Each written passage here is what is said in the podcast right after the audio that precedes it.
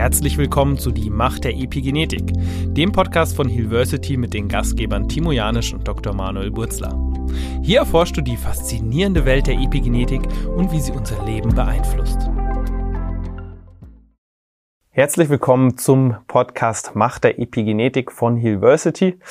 Heute machen wir eine besondere Folge, das heißt, wir schauen mal tiefer ins Leben von Manuel. Das heißt, du hast die Möglichkeit, den Manuel, Co-Founder von Hillversity, besser kennenzulernen. Ja, Manuel, woher kommst du und wer bist du? Ja, mein Name ist Manuel Burzler. Ich persönlich arbeite als Arzt und komme aber ursprünglich von einer ganz anderen Ecke, nicht ganz anderen Ecke, aber aus so einer alternativeren Ecke. Meine beiden Eltern sind Heilpraktiker. Und ähm, ich durfte praktisch schon von Kindesbeinen erfahren, was bedeutet eigentlich Gesundheit, was bedeutet gesunde Ernährung, was bedeutet Allergiebehandlung, was bedeutet Entgiftung. Zum Beispiel, ich wurde als kleines Kind immer wieder entgiftet, jedes Jahr einmal, zwei Wochen lang. Ähm, was bedeutet aber auch gesundes Wasser. Und ja, und lange habe ich eigentlich gedacht, ich gehe gar nicht in die Richtung von meinen Eltern. Und dann mit 18, 19 habe ich eigentlich realisiert, okay, ich möchte doch auch in die Richtung meiner Eltern gehen, aber mit ein bisschen anderen Hintergrund. Und ähm, aus dem Grund habe ich dann auch Medizin studiert. Was war denn so der Knackpunkt? Was hat dir denn ermöglicht, das zu realisieren, dass es doch in diese Richtung geht? Also ich habe das ja schon mal in der ersten Folge von unserem Podcast erzählt. Ursprünglich wollte ich eigentlich Golfprofi werden. War da auch richtig gut. Ich war schon immer ehrgeizig in meinem Leben und hatte dann bis 17, 18 die ganze Zeit Golf gespielt. Meine Eltern fanden das eigentlich gar nicht so gut. Die haben sich gedacht, oh Gott, was macht denn der Junge da? Ähm, auf so einem versnobten Golfplatz ähm, ist der da unterwegs, weil meine Eltern eigentlich nicht, äh, nicht so unterwegs waren. Aber ich habe damals einfach richtig viel Spaß gehabt und Golf ist auch irgendwie eine, muss man wirklich sagen, irgendwie so eine Art Meditation. Ähm, ich, aktuell spiele ich kein Golf mehr, aber wenn ich zurückblicke, ist es wie eine Meditation eigentlich gewesen immer ruhig die Golfbälle schlagen und so weiter. Also das ist, ähm, hat schon was. Ja, aber ich habe da mit 17, 18 erkannt, als du mich glücklicherweise ähm, zu einem Therapeuten mitge mitge mitgenommen hattest und mir die Welt der Persönlichkeitsentwicklung geöffnet hattest, dass ich schnell erkannt habe, okay, da gibt es ein bisschen mehr. Ich kann ein bisschen tiefer in mein eigenes Leben gucken, warum ich zum Beispiel so viel Golf gespielt habe, warum ich so gut werden wollte, weil es ist ja, da muss man ja auch einen gewissen Ehrgeiz haben. Und ähm, im Grunde genommen habe ich dann eigentlich auch erkannt, ich habe es eigentlich wegen Anerkennung von außen getan und nicht für mich selbst. Und habe mir da aus dem Grund auch ganz, ganz viel Druck gemacht und habe dann eigentlich erkannt, was, was ich eigentlich wirklich machen möchte. Und einer der, ja, was ich dann erkannt hatte, war eigentlich, dass ich Medizin studieren möchte. Mhm. Und aber oder eher auch in die Gesundheitsbranche gehen möchte, aber nicht ähm, so wie meine Eltern. Ich habe zum Beispiel immer wieder das, die Problematik miterlebt, meine beiden Eltern sind Heilpraktiker. Damals vor 30 Jahren haben die, ange, haben die damals, waren die auf einer Heilpraktikerschule und ähm, wurden gut ausgebildet. Aber trotzdem habe ich immer gesehen, dass in der Gesellschaft der Heilpraktiker nicht so anerkannt war. Und ich habe immer wieder diesen Konflikt zwischen Ärzten und Heilpraktikern schon früh miterlebt, obwohl meine Eltern richtig gut waren. Ähm, die waren über zwei Jahre teilweise ausgebucht. Ja? Ähm, die, die, die, die Patienten sind dorthin gepilgert, in Anführungsstrichen. Und trotzdem ging es auch dort immer wieder darum, auch um Anerkennung oder beziehungsweise keiner hat sie so wirklich für voll genommen. Da habe ich mir gedacht, okay, da läuft irgendwie was falsch. Warum kämpfen denn Ärzte gegen Heilpraktiker und die Heilpraktiker gegen Ärzte? Warum bringt man das nicht zusammen? Und ich habe das damals mit 18 dann schon eigentlich mir selber zur Mission gemacht, ich mache das mal anders und ich bringe diese beiden Welten zusammen. Und irgendwie schaffe ich das. Ich habe damals noch nicht gewusst, wie, aber tief in mir habe ich das schon gewusst. Ja, und dann habe ich halt erstmal mit dir zusammen angefangen, Persönlichkeitsentwicklung mhm. zu machen. Und erstmal tiefer bei mir selber reinzuschauen, was ich denn eigentlich wirklich in meinem Leben machen möchte, wo meine ganzen familiären Themen auch hängen, damit ich nicht diese vielleicht die gleichen Fehler mache wie meine Eltern mhm. ja, und das irgendwie wieder mittrage. Genau, das ist schon viel von Mission gesprochen, da kommen wir auch gleich nochmal zu. Ähm, diese Persönlichkeitsentwicklung, ja, und diese Arbeit, die du da gemacht hast, wie hat die dich denn wirklich geprägt? Auf welchen Ebenen und wie? Also auf der, ich glaube, das Wichtigste war damals zu erkennen, warum mache ich was?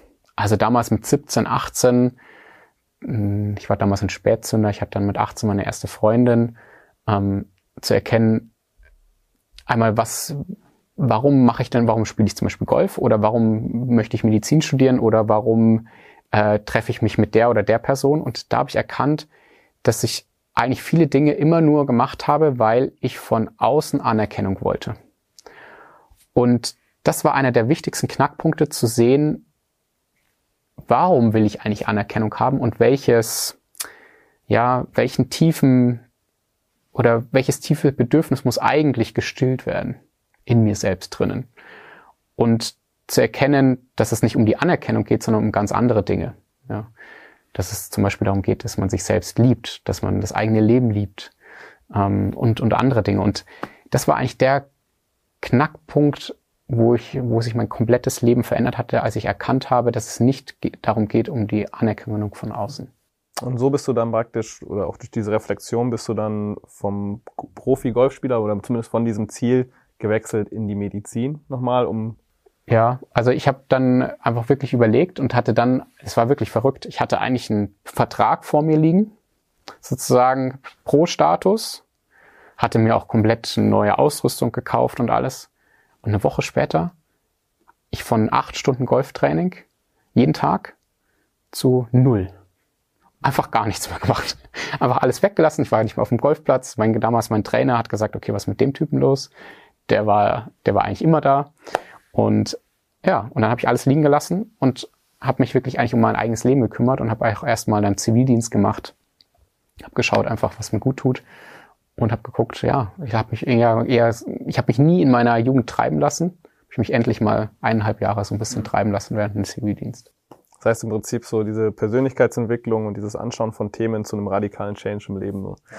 Ähm, dann hast du ja Schulmedizin studiert und hast dann ja auch, das hat danach noch einen Start im, Beruf, im Berufsleben gehabt. Wie war die Phase für dich? Ich habe ja immer schon den Hintergrund gehabt von meinen Eltern, dass ich gewusst habe, da gibt's ein bisschen mehr als die klassische normale Medizin. Das heißt, mir war immer wichtig, dass ich zum Beispiel auch den ersten, also das komplette Medizinstudium durchlaufe und alles lerne, von Anatomie bis Biochemie und so weiter. Und dann wurde mir aber klar, ab dem fünften Semester habe ich gemerkt, okay, jetzt kommen die ganzen Erkrankungen dazu. Man lernt dann über Pharmakologie, man lernt Medikamente, man lernt, wie, wie man Erkrankungen erkennt aufgrund von Symptomen und dann mit einem Mittel therapiert. Und habe ich immer, meine Eltern hatten mir das damals schon mal gesagt, haben gesagt, ja, irgendwie therapiert man nicht die tiefer liegende Ursache, sondern nur ein Symptom. Als Beispiel, jemand hat eine chronische Darmerkrankung und was gibt man? Man haut dort erstmal Cortison oben drauf, damit man die, die Entzündung runterdrückt. Aber dass eigentlich eine chronische Darmerkrankung aufgrund von einer chronischen oder ähm, Entzündung oder einen chronischen ähm, Stressfaktor kommt, war mir damals eigentlich nicht bewusst. Aber ich hatte tief in mir immer wieder so ein Bauchgefühl, ah, das, das ist so falsch. Warum entsteht denn überhaupt diese Erkrankung? Ich hatte irgendwie mehr interessiert, warum das Ganze eigentlich entsteht. Und mir war dann während dem Medizinstudium auch schon langweilig, ähm, obwohl ich viel lernen musste und so weiter. Ich habe dann systemische Coach-Ausbildung angefangen, habe mir andere Mentoren noch gesucht aus unterschiedlichen Bereichen. Wir haben zusammen ähm, Persönlichkeitsentwicklungsseminare besucht. Und dann habe ich eigentlich schon früh erkannt zu sagen, okay, ich mache jetzt den normal, normalen klassischen Medizinerweg erstmal, die ersten Jahre. Ich gehe in die Notaufnahme, ich gehe in die normale Klinik, gehe in die Gastroenterologie, also äh, oder in die Kardiologie und so weiter und eigne mir wichtiges Wissen an und gehe dann eventuell sozusagen raus in, in die normale, ja, in die normale Laufbahn als Arzt zum Beispiel mit eigener Praxis und verbinde das Ganze. Und habe mir dann nach meiner Klinikzeit eine Praxis gesucht, wo ich auch zum Beispiel Wissen zur funktionellen Medizin erlangt habe, Wissen zur Mitochondrienmedizin, zur Epigenetik, zur Umweltmedizin. Wie entgifte ich denn? Weil ich habe einen großen Teil von meinen Eltern mit. Ich habe den erlebt und ich habe den gespürt, aber ich habe praktisch nie so hand, handfestes Wissen gehabt. Und von den eigenen Eltern lernen, das ist immer ein bisschen schwierig. Also ähm, ich glaube, das kommt dann auch immer manchmal zu Konflikten. Und aus dem Grund habe ich mir dann wirklich noch eine andere Schiene gesucht und habe halt viel gelernt, auch über orthomolekulare Medizin. Wie setze ich Vitamine ein, Extrakte, Mineralien, um den Körper wieder zu entgiften und in und wieder in die Heilung zu bringen. Mhm. Ja, und dann wurde mir aber auch schnell klar, auch das ist nicht genug. Mhm. Und dann haben wir ja gesagt, wir gründen zusammen. Mhm. Ja. Genau, was ich noch äh, spannend finde, das ging jetzt relativ schnell, dieser Sprung, im Prinzip Medizinstudium und dann warst du, hattest du schon eine Klinikzeit. Was waren denn da so Hindernisse, Blockaden, die du erlebt hast? Ja. Also ich habe gewusst, ich möchte durch diese Klinikzeit durch, aber mir war, wir hatten damals während Medizinstudium schon immer gesagt, ja, wenn wir dann mal arbeiten, dann, ähm, dann werden wir verbraucht und äh, total ausgelastet, aber ich konnte mir nie vorstellen, wie sich das eigentlich wie, wirklich wie als Assistenzarzt anfühlt, Nachtdienste ähm, ja, keine Ahnung, übermüdet in die, ähm, in die, in die nächste Schicht zu gehen und so weiter. Und es war auf, auf einer Seite eine sehr lehrreiche, lehrreiche Zeit, aber auf der anderen Seite total anstrengend. Und ich habe mich immer gefragt, was lerne ich eigentlich gerade? Weil ich habe immer nur reagiert, immer nur reagiert. Und ich habe auch immer nur Medikamente ausgeteilt. Und das hat mich so gewurmt. Und irgendwann habe ich gesagt, das kann nicht wahr sein. Ich muss jetzt hier raus, schon früher als gedacht und habe mir halt dann schnell eine Praxis gesucht, mhm. ja, wo ich dann wirklich tieferes Wissen zu orthomolekularer Medizin und funktioneller Medizin lernen durfte. Ja. Und vielleicht ein paar Sätzen, was für, war für dich so der Unterschied zwischen diesen beiden? Also du hast ja plötzlich diese Klinikarbeit gehabt und jetzt die funktionelle Medizin, die Epigenetik. Wo siehst du da so den Kernunterschied? Ganz pauschal gesagt, wenn ich eine Erkrankung habe in der Klinik, gebe ich, therapiere ich ein Symptom, damit das Symptom kurze Zeit gekillt wird, aber ich gehe nicht tiefer an die Ursache. Und jetzt hat in der funktionellen Medizin ist es so, wir suchen nach der tiefer liegenden Ursache und schauen da, dass wir hier die Ursache behandeln und dass der Körper dann wieder am Ende in die Selbstheilungskräfte kommt und sich selber wieder heilt. Mhm. Und da muss man halt wirklich tiefes orthomolekulares Wissen haben. Man muss tiefe Labordiagnostik machen können und so weiter. Und das sowas lernt man halt leider im Medizinstudium nicht. Okay. Dann kommen wir mal zu dem Beweggrund zurück. Du hast ja eben schon angesprochen, äh, dann University Gründung. Was ist denn so dein Beweggrund gewesen, University zu gründen? Ich glaube, einer der Knackpunkte, warum wir beide früher gestartet sind, war wirklich auch ein Buch. Da ging es um Zeitwerttausch.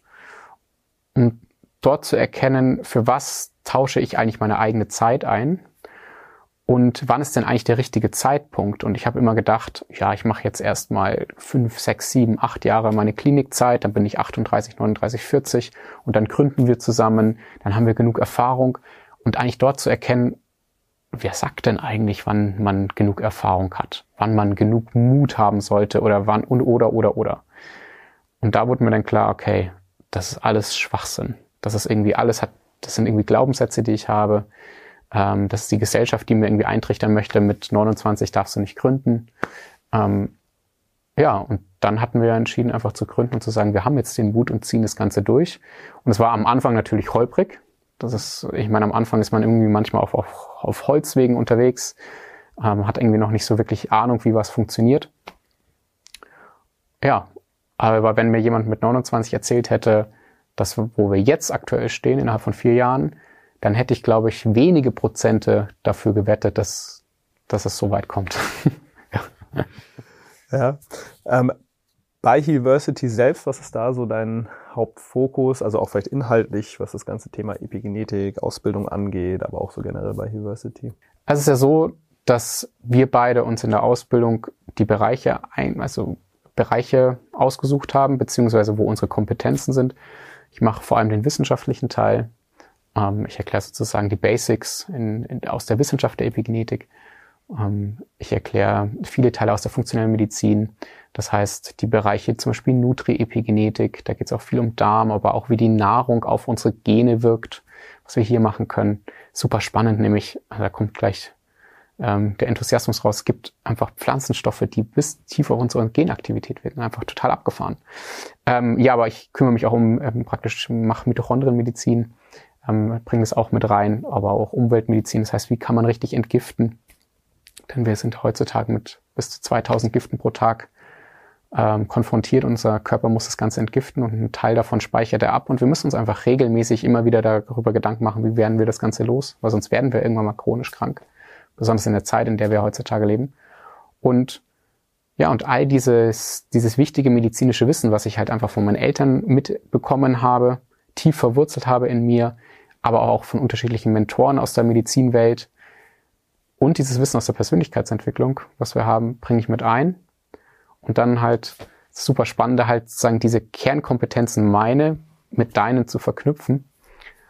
Ähm, ja, und das hat halt einfach die Ausbildung, glaube ich, sehr besonders gemacht und sehr, sehr erfolgreich auch. Und dass auch zum Beispiel Ärzte das Ganze ähm, buchen oder Chefärzte, aber auch Pädagogen und so weiter. Und wir jetzt bis zu, ich glaube, 1000 Leute schon ausgebildet haben. Ja, schön, um nochmal diesen Bogen zu spannen. Du hast ja so ein bisschen gesagt, was hatte dich früher beim Golf angetrieben? Dann hast du es reflektiert, hast Persönlichkeitsentwicklung gemacht. Was ist denn so heute dein Warum für University, wofür du brennst? Das Interessante ist, also ich, ich habe so unterschiedliche Warums. Das heißt, einmal habe ich eine, eine ganz, ganz starke Vision, dieses Wissen einfach in die Welt zu tragen, in die Gesellschaft zu tragen, um mein Teil beizutragen, die Welt ein bisschen besser zu machen. Das hört sich so blatt an, aber so ist es einfach. Ähm, und ich frage mich so, okay, irgendwann, wer weiß wann, gehe ich ins Grab und dann möchte ich irgendwie einen Teil dazu beigetragen haben, ähm, dass Leute aufgeklärt worden, wurden, ähm, wie man gesünder wird oder auch wie man die Welt wieder gesünder macht, insgesamt die ganze Erde gesünder macht. Denn der Lebensstil, den wir ja auch praktisch den Leuten, den Menschen auch zeigen, zeigt, dass wir eigentlich mit unserer Natur, mit der Natur, mit der Welt, mit der Erde zusammenarbeiten müssen. Und nicht so, wie wir das heutzutage in der Gesellschaft aktuell eigentlich tun. Und dann darunter gibt's eigentlich so, und da, dafür arbeite ich. Ja. Und dann gibt's so kleinere Warums. Dann ähm, das kleinste Warum ist, glaube ich, warum gehe ich jeden Tag in die Arbeit? Weil es mir einfach richtig viel Spaß macht. Mhm. Ich habe mir eigentlich, das kann ich ja, ich habe mir praktisch meine eigene meine eigene Arbeitsstelle kreiert, die mir persönlich Spaß macht. Und da gehe ich gerne in die Arbeit. Mhm. Ähm, und dann gibt's andere, warum's ja, als Beispiel, ähm, ich möchte einfach dann mit, mit unterschiedlichen Unternehmen das in die Unternehmen bringen. Ich möchte das ähm, an die Therapeuten bringen. Und ähm, so, so Abstufungen gibt's irgendwie für mich. Ne? Aber an sich steht das große Warum. Ich möchte etwas in die Welt tragen, das was Gutes in die Welt tragen, das dann auch nach mir, wenn ich hier die Erde wieder verlasse, mhm. ähm, ja, auch, auch bleibt. Du hast ja schon auch von Vision gesprochen, was mal so zum Abschluss. Ähm, sagen wir mal, es sind 20 Jahre vergangen. Was ist denn für dich oder was ist denn für dich so ein wirklich gutes Gesundheitssystem. Ja, also das ist ja so ein Teil der Vision, hast du ja auch schon angesprochen. Wie schaut das aus? Also was können, worauf können wir uns einstellen, wenn es in 20 Jahren so weitergeht mit University? Was haben wir dann? Ja, das ist eine gute Frage. Und zwar, ich würde, also die Optimalvorstellung wäre eigentlich, dass jeder in der Gesellschaft eigentlich weiß, was ist, was bedeutet eigentlich Gesundheit und wie kann ich mich persönlich gesund halten. Ähm, das heißt, jeder hat eigentlich die freie Entscheidung, wie er leben kann oder da soll oder darf, eher gesagt, und kann sich entscheiden, ja, ich möchte eigentlich den Lebensstil führen, der mich gesund erhält, präventiv gesund erhält, oder ich entscheide mich bewusst für einen Lebensstil, der halt einfach nicht wirklich optimal gesund ist. Ne? Und ich denke mal, das wäre in 20 Jahren möglich, könnte ich mir vorstellen, dass wirklich jeder eigentlich bewusst weiß, okay, das ist wirklich gesund und das andere ist nicht gesund und er kann sich frei entscheiden. So, und dann kann sich jeder auch frei entscheiden, ich wähle unterschiedliche Systeme. Das heißt, ich ähm, wähle ein Gesundheitssystem, das nur symptomorientiert arbeitet. Das ist eine freie Entscheidung, kann jeder wählen. Oder ich wähle ein System, ein Gesundheitssystem, das präventiv arbeitet oder an die grundlegende Ursache geht, wenn ich krank geworden bin und, ähm, und tu dafür auch einiges, weil das muss man wissen. Um dann wirklich an die grundlegende Ursache zu gehen, muss man auch teilweise viel an seinem eigenen Leben verändern. Und da gehört natürlich auch eigene Wille dazu. Und das wollen manche Menschen nicht. Und ich würde mir wünschen, in 20 Jahren so viele Menschen wie möglich erreicht zu haben zusammen, ähm, dass wir einfach hier, ja, dass jeder eigentlich aufgeklärt ist. Mhm. Weil, und äh, das Wissen dazu hat, weil die auf, wenn wir uns jetzt das angucken, ist ein ganz kleiner Prozentsatz aufgeklärt. Ja, also wirklich auch erstmal diesen Schritt zu nehmen, das überhaupt da rauszubringen und diese Transparenz zu schaffen. Mhm. Super, vielen Dank dir. Ja, jetzt habt ihr ja noch einen Eindruck bekommen, ähm, wo Mano herkommt, wer Mano ist, was, was die Vision ist. Und ich freue mich, oder wir freuen uns, dich im nächsten Podcast wieder zu treffen. Das war es für diese Folge von Die Macht der Epigenetik, dem Podcast von Hillversity. Wir hoffen, dass du einige faszinierende Einblicke gewonnen hast. Wenn dich die Epigenetik genauso fasziniert wie uns und du ein Teil einer neuen Gesundheitsbewegung werden möchtest, dann informiere dich über unsere Epigenetik-Coach-Ausbildung auf unserer Website www.healversity.com. Vergiss nicht, unseren Podcast zu abonnieren, um keine zukünftigen Episoden zu verpassen. Danke, dass du dabei warst und bis zum nächsten Mal auf die Macht der Epigenetik.